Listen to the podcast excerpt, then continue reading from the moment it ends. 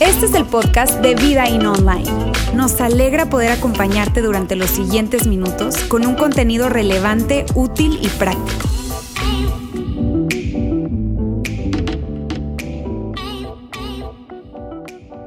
Yo soy Laila de la Garza y hoy tengo el honor de compartirles el mensaje. Estoy emocionada, estoy nerviosa, más emocionada que nerviosa probablemente, porque espero que este mensaje resuene en tu corazón y te repito, es un honor poder eh, participar en este momento para mí. Y creo que todos tenemos algo en común, tú y yo tenemos algo en común y es que todos hemos vivido un momento de vergüenza.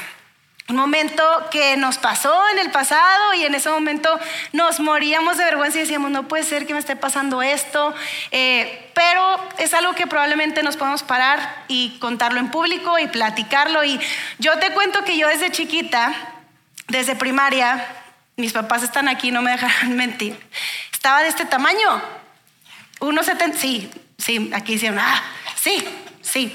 Desde sexto yo ya era 1,74, entonces muchos momentos de vergüenza que yo recuerdo son a causa de mi altura. Y te cuento uno de ellos y me puedo parar aquí y ya medio reírme de eso, pero cuando estaba más o menos en cuarto o quinto de primaria, eh, teníamos el bailable de la escuela y ya saben que ponían a todos con las parejitas y yo nunca podía encontrar una pareja porque quedábamos así.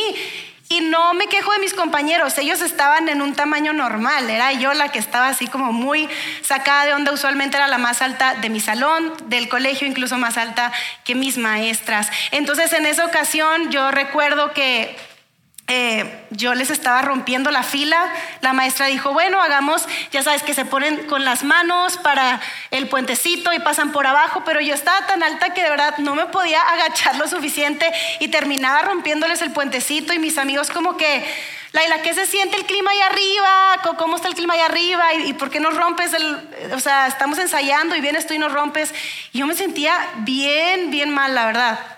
Total, llegó el día del festival y me acuerdo que mi mamá eh, me decía, vámonos a la escuela, como siempre me despertó y yo, no, no, abajo de mi colcha, no quiero ir, no quiero ir, no quiero ir. Llegó mi hermano Lauro, quien les acaba de dar la bienvenida ahorita, y súper lindo, me dijo, nena, ¿qué onda? ¿Qué traes? Y le dije, no quiero ir, estoy muy alta, me da mucha pena, me da vergüenza, les estoy arruinando a mis amigos el bailable, yo no, ya, o sea, no, no, no sé por qué Dios me hizo así.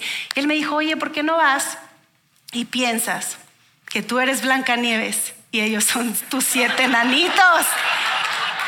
Y yo, wow, nadie nunca me lo había dicho así. Entonces yo me desperté, me puse el uniforme o la cosa del bailable, no sé, porque tú no sabes, pero la maestra al final decidió ponerme en medio y que mis amigos bailaran alrededor de mí en un círculo. Entonces, hoy te lo cuento con risa. Yo en ese momento estaba en medio bailando y mis amigos alrededor con toda la pena del mundo. Y me da risa, pero creo que tú y yo, tú puedes a lo mejor acordarte de un momento de vergüenza en tu vida, que ahorita te da risa, pero ¿qué de aquellos momentos llenos de vergüenza, momentos de nuestro pasado, de los cuales no queremos hablar ni contarle a nadie, no queremos que nadie se entere? No quisiéramos ni siquiera pensar en eso. Se nos viene a la mente y es como que no, no, no, no, no. Vamos a hacer de cuenta que no existió. Esto nos llena de vergüenza. Y hoy quiero hablarte de eso porque hay alguien que se llama Simón Pedro que vivió un momento de vergüenza, un momento de dolor. Él, él, vivió algo que lo llenó de culpa y yo creo que Él quiere que tú sepas y quiere que yo sepa y quiere que todos sepamos que hay un lugar seguro al que tú y yo podemos llevar nuestra vergüenza y nuestro dolor.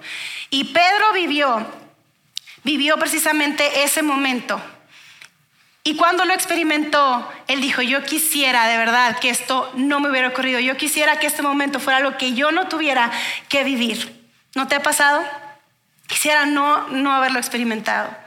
Y no solamente no vivirlo, sino a lo mejor que al menos me den la oportunidad de regresar el tiempo y rehacerlo, hacerlo diferente, tomar otras decisiones. Si me dieran la oportunidad de volver a vivir este momento, a lo mejor si se pudiera no vivir mejor, pero si me dieran la oportunidad de volverlo a vivir, yo lo haría totalmente diferente. Y Simón, Simón Pedro vivió algo así. Y te repito, Él quiere que tú y yo sepamos que hay un lugar en donde podemos llevar todo eso, toda esa culpa, todo lo que es vergonzoso, pero no solamente lo que es vergonzoso, sino incluso lo que es doloroso. Eso que nos ha ocurrido en el pasado, eso que hemos hecho, eso que nos han hecho, eso que hemos dicho, eso que hemos pensado, eso que hemos dejado de hacer, todo lo que nos llena de vergüenza, de culpa, de dolor, lo podemos llevar a un lugar seguro. Porque Él quiere que tú y yo sepamos que el pasado puede recordarnos, definitivamente, pero no tiene que definirnos. El pasado te puede recordar, pero no tiene que definirte. Y si tú estás aquí, tú has estado cargando algo vergonzoso, algo doloroso, qué bueno que estás aquí hoy. Si tú nos estás escuchando en YouTube Live o en Facebook Live o si tú estás escuchándonos entre semana a través de nuestro canal de podcast, qué bueno que estás escuchando este mensaje porque tú no tienes por qué quedarte así. Y hoy vamos a hablar acerca de esto. Y estamos en la sexta parte de la serie No estás lejos y hemos hablado acerca de una historia que debió de haber muerto con la Roma de Nerón, pero al contrario, es una historia que sobrevivió, es la historia de Jesús de Nazaret, contada por Simón Pedro y dictada a Marcos y nos llega a nosotros como el Evangelio de Marcos. Y hoy voy a estarte leyendo demasiado, creo, que casi me voy a pegar así a la, a la tele porque te voy a estar leyendo un montón de versículos que se encuentran en el Evangelio de Marcos. Y el Evangelio de Marcos fue eh, coleccionado este documento del primer siglo y fue coleccionado junto con los otros eh, evangelios, con Mateo, Lucas, Juan, con lo que escribió Pedro, con lo que escribió Pablo. Y junto con los escritos judíos, la colección de todo eso nos llega a nosotros como la Biblia, ¿cierto? Y hoy yo quiero que tú sepas esto, mientras que yo te estoy leyendo un montón de versículos, lo que yo quisiera es que tú no me escuches como leyéndote simplemente una narrativa de una literatura o algo que tú ya escuchaste desde que eras niño. Yo lo que quisiera es que tú, tú sepas que es mucho más que eso. ¿Por qué? ¿Por qué te lo digo y por qué es importante? Yo quiero que mientras que leamos juntos lo que Pedro le dictó a Marcos, tú sepas esto. Marcos no estaba escribiendo la Biblia. Cuando Pedro le estaba dictando a Marcos, no está diciendo, uy, vamos a escribir la Biblia. ¿Cuánta gente nos leerá? ¿Será que habrán versiones de esto? Oye, ¿existirá una app, YouVersion, en la Biblia así? Ellos no se imaginaban qué era lo que estaba sucediendo. Marcos estaba documentando la experiencia de Pedro con Jesús lo que él vivió de primera mano. Y mientras que leemos estos versículos, yo quiero que tú pienses en esto.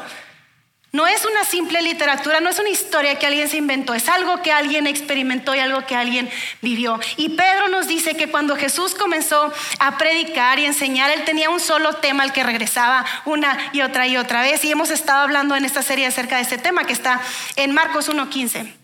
Y dice así, se ha cumplido el tiempo, es lo que decía Jesús, o sea, algo, algo nuevo llegó aquí a nuestro mundo. El reino de Dios está cerca, lo que significa que tú no estás lejos, no tienes que estar lejos. Por lo tanto, la respuesta a eso es arrepiéntete y cree las buenas nuevas, las buenas noticias. ¿Y cuáles son las buenas nuevas y por qué Pedro creía que eran buenas noticias? El mensaje que Jesús traía no era simplemente yo vine a morir por tus pecados para que un día te puedas ir al cielo.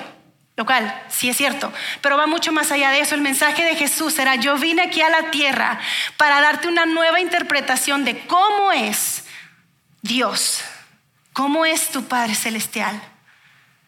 El mensaje de Jesús es que tú puedes experimentar a Dios viéndolo a Él. De hecho, Él lo dijo así.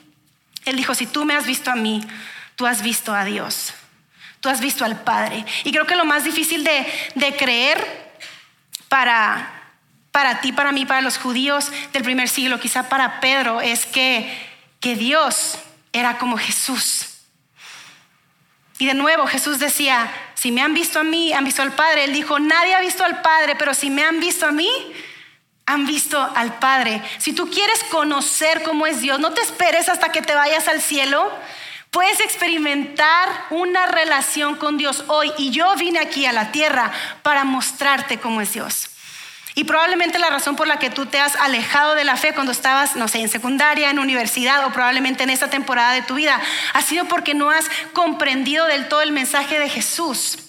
Tal vez no has alcanzado a comprender que el mensaje de Jesús es, tú puedes experimentar a Dios a través de mí. Y en domingos anteriores en esta serie de No estás lejos, eh, estuvimos viendo, me puedes poner por favor el mapa, eh, acerca de cómo Jesús con sus amigos estuvo viajando desde Cesarea de Filipo, pasa por Capernaum, Galilea, llegan hasta Jerusalén y resulta que se quedan como una semana aproximadamente en Jerusalén y los amigos de Jesús, los discípulos están esperando que por favor finalmente Jesús haga algunos amigos en Jerusalén porque necesitan amigos en Jerusalén. Eh, y al contrario, resulta que Jesús va al templo un día y otro día y empieza a hablar las cosas más extrañas y la gente se le empieza a tirar encima y los eh, maestros de la ley empiezan a ver los fariseos cómo lo pueden hacer caer. Eh, pero Jesús una y otra vez los humilla con sus propias palabras y es un, eh, un circulito de nunca acabar, ¿no? Después de eso, Jesús se los lleva a cenar a los doce, la cena de Pascua al aposento alto. Y estando allí, los discípulos pensaron, uy, seguramente que aquí en esta cena está tan especial que yo creo que aquí es donde Jesús eh, nos va a dar la gran revelación finalmente. Se va a arrancar su túnica y vamos a ver acá abajo una super M de Y nos va a decir que finalmente se va a lanzar como rey y qué lugar nos tocará al lado de él en el reino, qué va a pasar. Y Jesús realmente sí les dio una revelación, pero no fue para nada la revelación que ellos esperaban. Y hablamos de eso los domingos anteriores. La gran revelación que Él les dio fue esta. Mientras comían, Jesús tomó pan y lo bendijo. Luego lo partió y se lo dio a ellos, diciéndoles, tomen, esto es mi cuerpo. Qué, loco, ¿no? Después tomó una copa, dio gracias y se la dio a ellos y todos bebieron de ella. Y Jesús sonriendo les dice, por cierto, esto es mi sangre del pacto, que es derramada por muchos, les dijo. Y los discípulos así como que, está bien, un pacto, ok, pero ¿qué onda con, con el reino? ¿Qué onda con eso de que eres rey? O sea que no, no va a haber reino. ¿Qué está pasando? Y probablemente te sabes la historia, pero ellos salen del aposento alto. Se van al jardín de Getsemaní. Ahí llega Judas, lo traiciona, llega con los soldados del templo, arrestan a Jesús y en este momento Pedro le dice algo a Marcos, Marcos trata de disuadirlo de decir este detalle, le dice, ¿estás seguro que quieres decir esto? Sí, sí, sí, estoy seguro. Todos tienen que saber que entonces todos, incluyéndome a mí, lo abandonamos y huimos. Pedro le dice, en ese momento cuando arrestan a Jesús, todos lo abandonamos y huimos. Y pudiera parecer como, claro, o sea, ellos esperaban un rey, ellos esperaban un reino, ellos tenían una esperanza y, en ese momento que arrestan a Jesús, la esperanza se les cayó. Claramente no era ningún rey y a pesar de lo que Jesús les había enseñado y lo que les había dicho, ellos sentían que el reino de Dios no estaba cerca. Ellos empezaron a sentir que Dios no estaba cerca. Y Dios, eh, Pedro, perdón, continúa dándonos algunos detalles muy interesantes acerca de cómo fue el juicio de Jesús. Y si tú eres una persona que le gusta estudiar la Biblia y que le gusta leer y demás, y que eres como medio lógico, probablemente te vas a preguntar, si Pedro huyó y estaba lejos, ¿cómo es que se enteró de la privacidad de lo que ocurrió en esas, en esas conversaciones entre el sumo sacerdote, los sacerdotes principales, los fariseos y Jesús? ¿Cómo es que supo? Y algo increíble es que los mismos hombres que enjuiciaron a Jesús, los mismos hombres que, estuvieron eh, interrogándolo, algunos de esos hombres que estuvieron azotándolo, esas, esas personas que fueron los que lo llevaron a crucificarlo, ellos en algún momento se convierten en seguidores de Jesús y lo sabemos porque aparece en el libro de los Hechos. Y definitivamente algo tuvieron que haber visto, algo tuvieron que haber experimentado para que después de enjuiciarlo y después de hacer todo lo que le hicieron a Jesús, decidieran seguir a Jesús y dar su vida por él. Y vamos a hablar acerca de esto el próximo domingo. Vamos a hablar acerca de qué fue lo que vieron, qué fue lo que vivieron. Entonces, pausa comercial, No se pierdan el próximo domingo. Invita a alguien, no venga solo. Si vas a salir de vacaciones, te regresas. No, no es cierto. Em, pero algo vieron, algo tuvieron que ver para seguirlo. Y Pedro nos sigue contando esto. Llevaron a Jesús ante el sumo sacerdote y se reunieron allí todos los jefes de los sacerdotes, los ancianos y los maestros de la ley. Y este grupo de personas nunca se, habían llevado bien, porque era como una lucha de poder. Pero en Jesús encontraron un enemigo común. Entonces, continuamos. Pedro lo siguió de lejos hasta dentro del patio del sumo sacerdote. Pedro lo siguió de lejos. Eh, continuamos, por favor. Y no van a saber qué hizo. Se sentó. O sea, Pedro no solamente eh, huyó cuando arrestan a Jesús, sino que decide seguirlo de lejos y después se sienta con los guardias y se calentaba las manitas junto al fuego. ¿Crees que estaba lleno de vergüenza de hacerle eso a su amigo, a su Salvador? Y probablemente Marcos lo veía y le decía, Pedro, neta, porque probablemente así hablaban allá. Neta, súper regio, ¿verdad? No, Pedro, de verdad, ¿estás seguro que quieres contar esta parte de tu historia? No sabemos quién lo va a leer. Y Pedro, Pedro volteó a ver a Marcos y le dijo, por supuesto, yo quiero contar esta, esta parte de la historia, porque yo no fui ningún héroe. Esa noche no hubo ningún héroe. De hecho, esto es lo que pasó. Los, los jefes de los sacerdotes y el consejo en pleno buscaban alguna prueba contra Jesús para poder condenarlo a muerte pero no le encontraban. Y muchos testificaban. Eh, falsamente llevaron a muchos falsos testigos que empezaron a testificar contra él, pero sus declaraciones no coincidían y entonces el sumo sacerdote se estaba volviendo loco porque estaba viendo que no estaban llegando a ningún lugar. Entonces se le pone frente a Jesús y lo empieza a interrogar y le dice, oye, ¿no tienes nada que contestar? ¿Qué significan estas denuncias en tu contra? Pero Jesús, Jesús se quedó callado y no contestó nada. Y el sumo sacerdote, te repito, se estaba volviendo loco porque ellos eran de las personas más importantes en la ciudad, incluso en la nación. Cuando ellos caminaban, la gente les abría paso. Y el hecho de que este nazareno no estuviera ni siquiera respondiéndole su pregunta, qué falta de respeto, ¿no? Y, y decían, no, ya no sabemos qué hacer con Jesús. Entonces le pregunta esto. Eres el Cristo, el Mesías, el, el Hijo del bendito. Y la respuesta de Jesús a esta pregunta era tan importante porque su destino dependía de cómo él iba a responder esta pregunta. De hecho, Marcos te miraría a ti y diría, Pedro me dijo que no solamente tu destino, sino su destino, mi destino, nuestro destino dependía de cómo Jesús iba a elegir responder esta pregunta. Y esto fue lo que Jesús respondió. Sí, soy yo, soy yo. el sumo sacerdote responde, ¿para qué necesitamos más testigos? Y se empieza a rasgar las vestiduras y luego sigue diciendo, ustedes han oído la blasfemia. ¿Qué les parece? Y todos los que estaban ahí, todos ellos lo condenaron como digno de muerte. Y entonces algunos comenzaron a escupirle, le vendaron los ojos y le daban puñetazos. Profetiza, le gritaban. Los guardias también le daban bofetadas. Y quiero pausar aquí tantito porque creo que esta es la parte de la historia de Jesús que muchas veces nos saltamos demasiado rápido.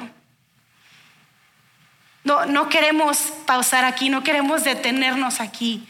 Pero es importante que tú y yo podamos sentir lo que está ocurriendo en este lugar, porque por al menos 15 minutos, media hora, una hora, Jesús estaba siendo golpeado y azotado una y otra y otra vez. Y toda la rabia y todo el enojo que estaba reprimido en esas personas a quienes muchas veces Jesús había humillado y, y quienes le tenían demasiada envidia a Jesús por la forma en la que enseñaba, la forma en la que amaba, la forma en la que estaba ganando popularidad. Toda esa rabia, todo ese enojo reprimido salió cuando comenzaron a golpear a Jesús.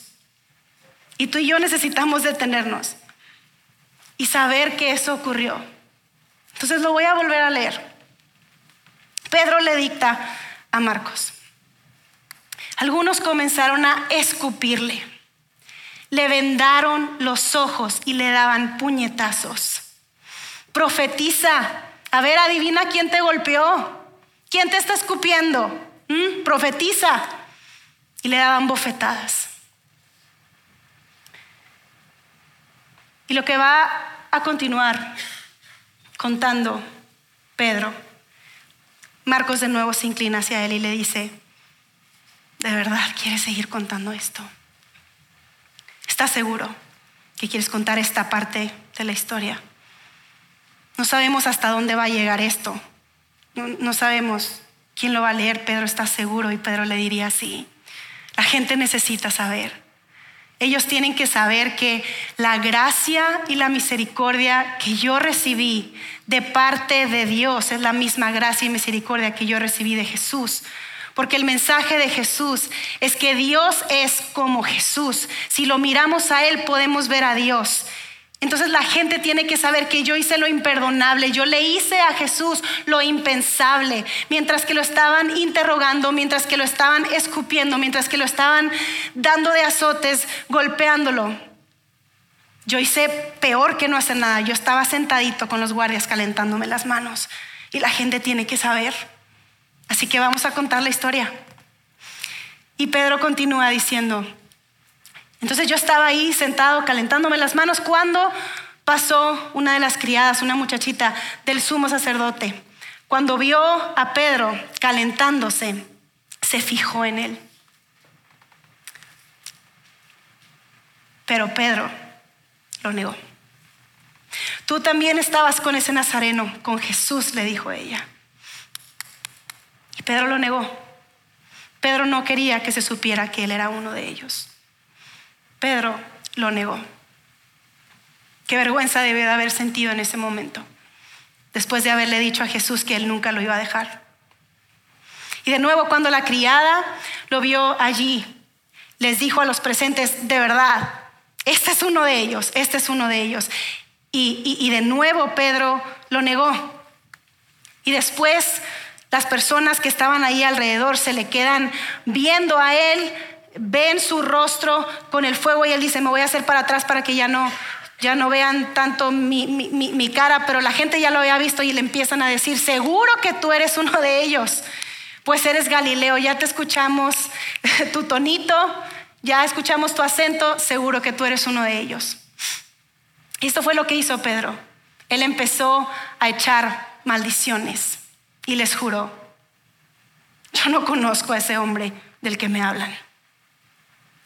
Y en eso, en ese momento, un gallo cantó. Y Pedro recordó que él estaba haciendo precisamente lo que Jesús le había predicho que iba a hacer. Lo iba a negar. Y en ese momento, el macho de Pedro, el duro, el áspero pescador, se echó a llorar.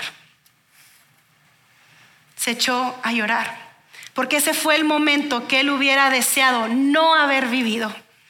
Ese fue el momento que él hubiera deseado poderlo hacer diferente, pero no había vuelta atrás. No había vuelta atrás. Y entonces Pedro continúa diciéndonos que Jesús fue llevado a Pilato. Y Probablemente sabes que lo llevaron a Pilato porque los judíos no tenían autoridad para matar o ejecutar a nadie, tenían que ir con Pilato como para pedirle permiso y eso los volvía locos porque eso significaba que no tenían eh, control sobre su nación, tenían que ir a humillarse a pedir permiso. Y van con Pilato y le piden permiso. Y eso le encantaba a Pilato porque era como que sí, vengan a mí. Y le van a pedir permiso de matar a Jesús. Y esto es lo que sucedió. Los jefes de los sacerdotes se pusieron a acusarlo de muchas cosas. ¿No vas a contestar? ¿No vas a defenderte a ti mismo? Le preguntó de nuevo Pilato. Mira de cuántas cosas te están acusando. Pero Jesús ni aun con eso contestó nada. Así que Pilato se quedó asombrado. Pilato estaba asombrado porque ese momento usualmente era cuando las personas, los hombres, iban y se hincaban y rogaban por misericordia. Misericordia no de que déjame ir, sino dame una muerte rápida, ten misericordia de mí. Y el ver a Jesús que claramente no era digno de ser matado, de ser ejecutado, eh, ejecutado él le asombraba que Jesús nos estuviera defendiendo. No era normal.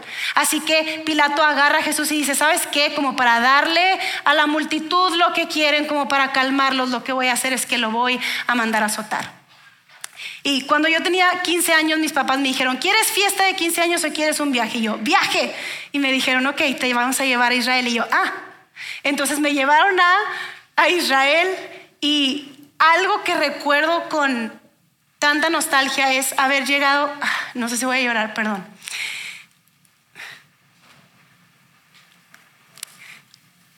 Haber llegado a ese lugar en donde Jesús fue azotado y me mostraron un instrumento de los que los romanos usaban para azotar a las personas.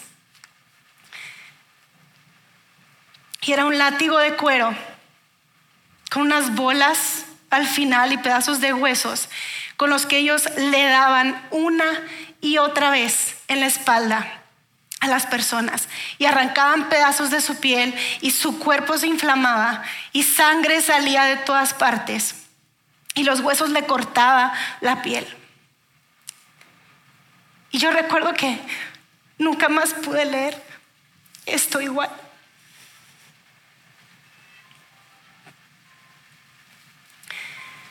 Pilato agarra a Jesús y lo manda a azotar pensando que la multitud se iba a calmar y iban a decir, ya está bien, ya le diste su merecido, ya entendimos, ya, ya está bien. Pero no, la multitud quería más. De modo que Pilato les dice, ¿y entonces qué? O sea, ¿qué voy a hacer con el que ustedes llaman el rey de los judíos? Y para los judíos era como que, no, te explicamos que no es nuestro rey.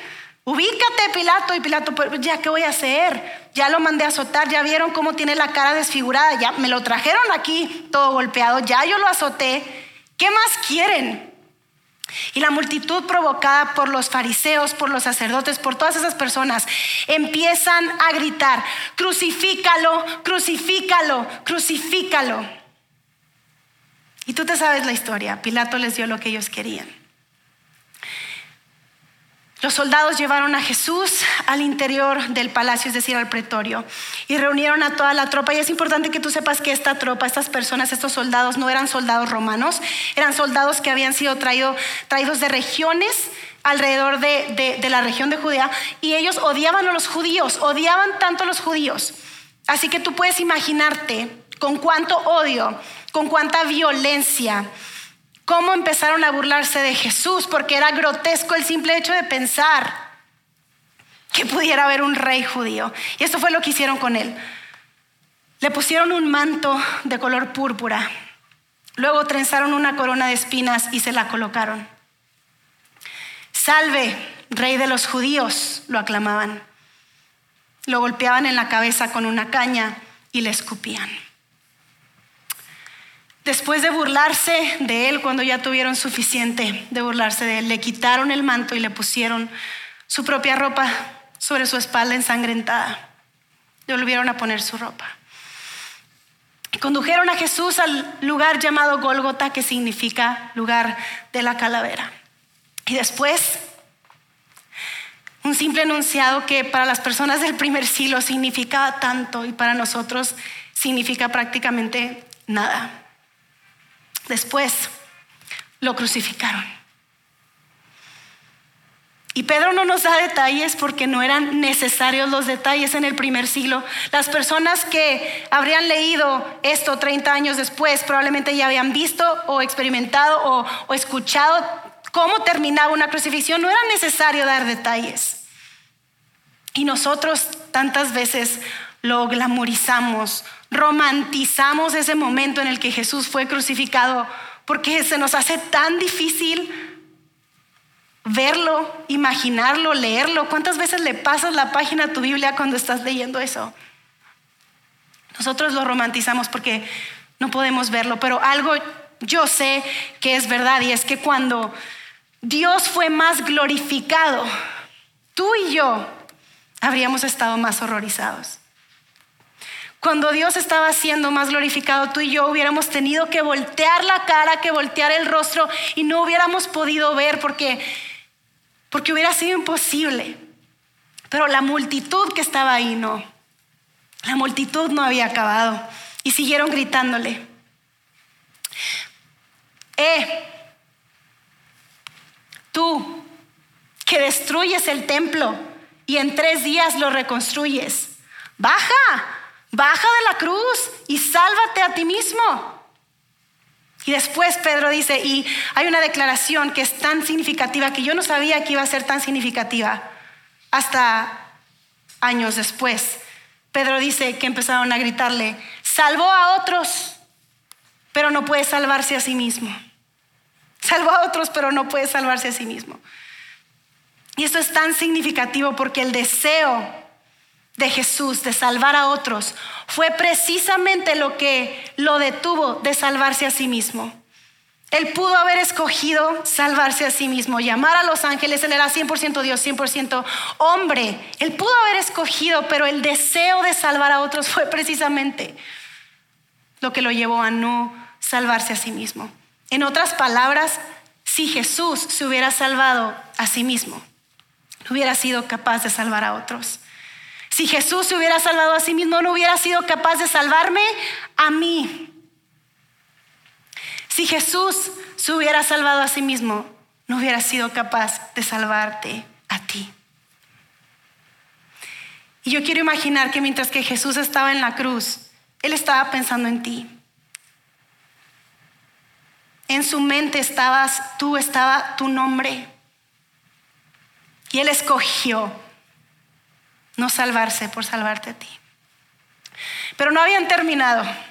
Siguieron, siguieron diciéndole que que baje ahora de la cruz ese Cristo, el falso Mesías, el rey de Israel, para que veamos y creamos. Y de nuevo Pedro nos diría, estas palabras son tan importantes, ver y creer.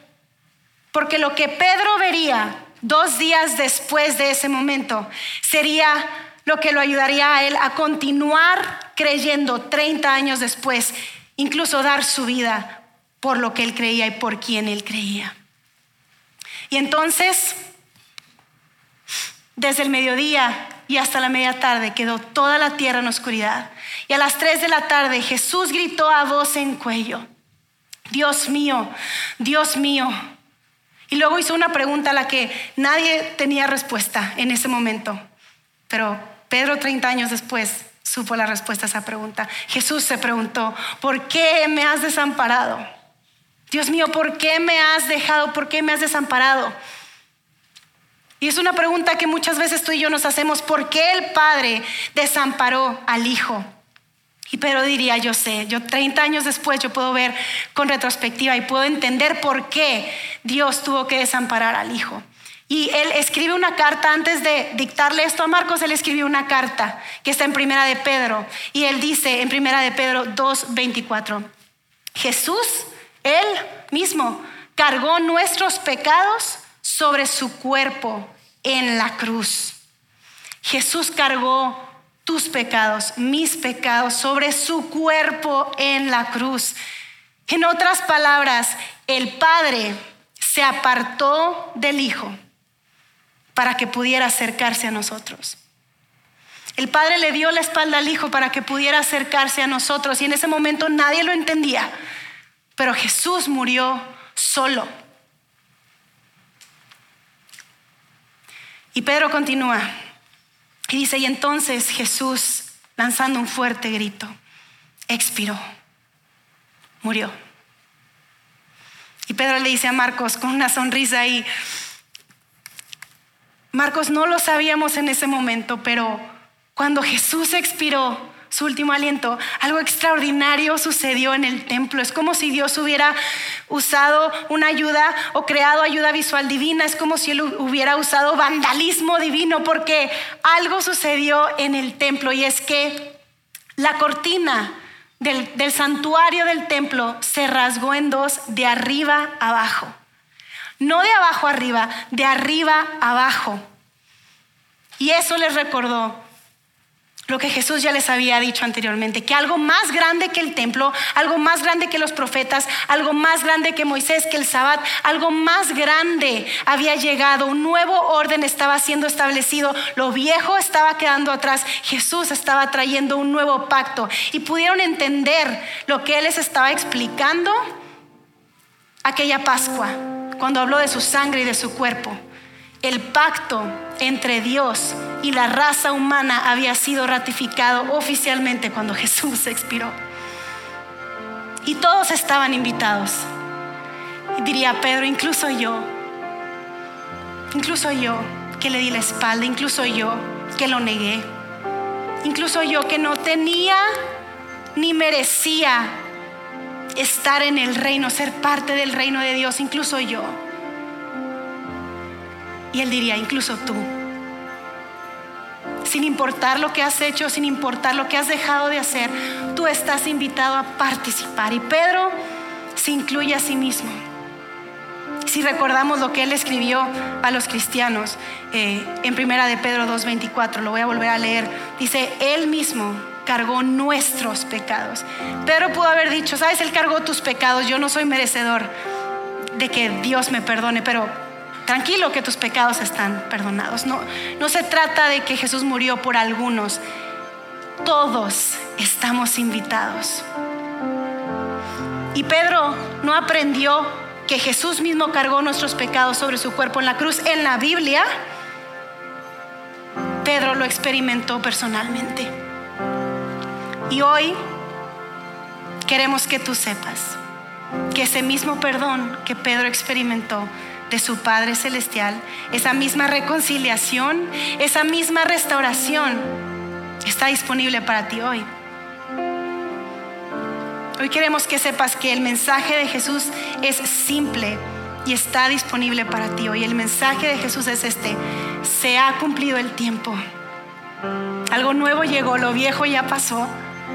El reino de Dios está cerca por lo tanto, tú nunca vas a estar lejos de Dios. Dios está cerca, tú no estás lejos. Por lo tanto, lo mejor que puedes hacer con tu vida hoy mismo es arrepentirte rápido ahora y creer las buenas nuevas. Y la buena noticia es esta, que Jesús no solamente vino para que un día cuando mueras tú puedas estar frente a tu Padre Celestial, sino para que hoy puedas saber cómo es Dios, qué late en su corazón, qué piensa de ti, para que día tras día, segundo a segundo, tú puedas experimentar la bondad y la misericordia y la gracia de un Dios que no solamente te creó y te puso en la tierra, sino que te amó, te escogió y dio su vida por ti, hizo lo que fuera necesario, incluso darle la espalda a su Hijo para alcanzarte a ti.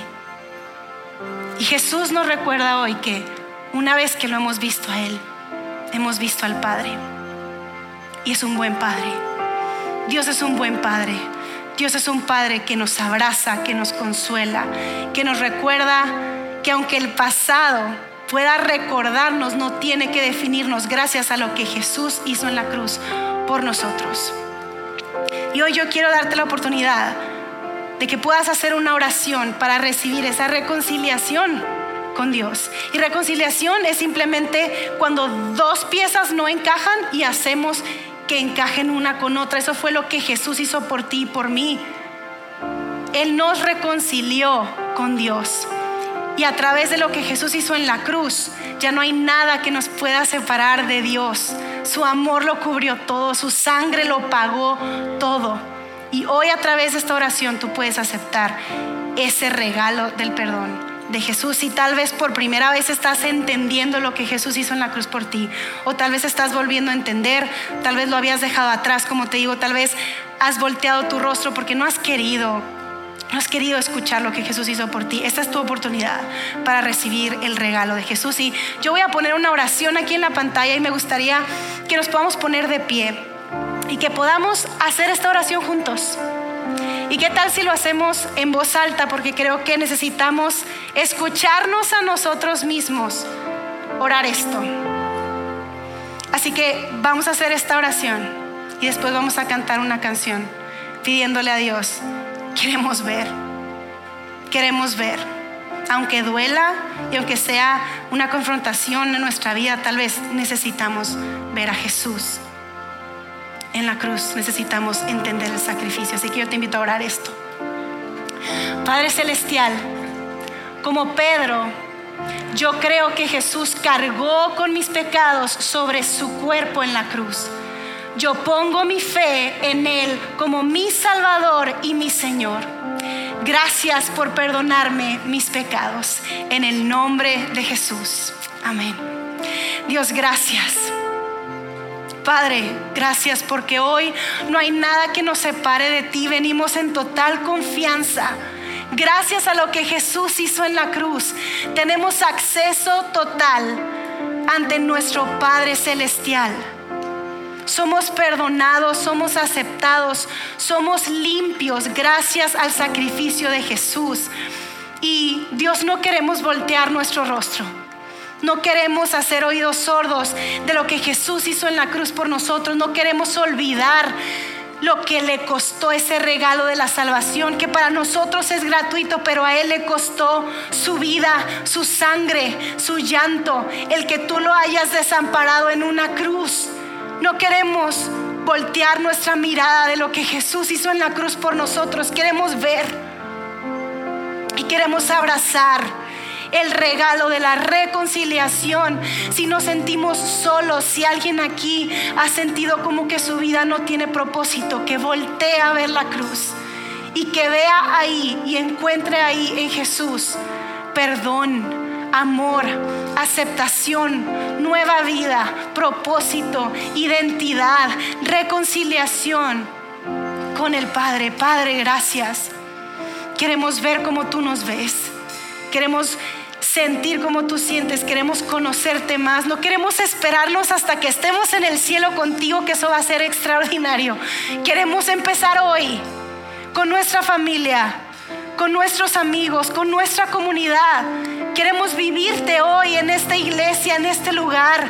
Queremos experimentar tu presencia hoy, aquí, ahora, porque el tiempo se ha cumplido porque el reino de Dios se ha acercado, porque no estamos lejos.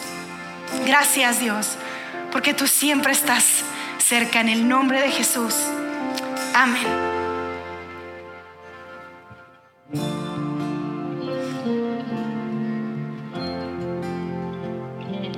Gracias.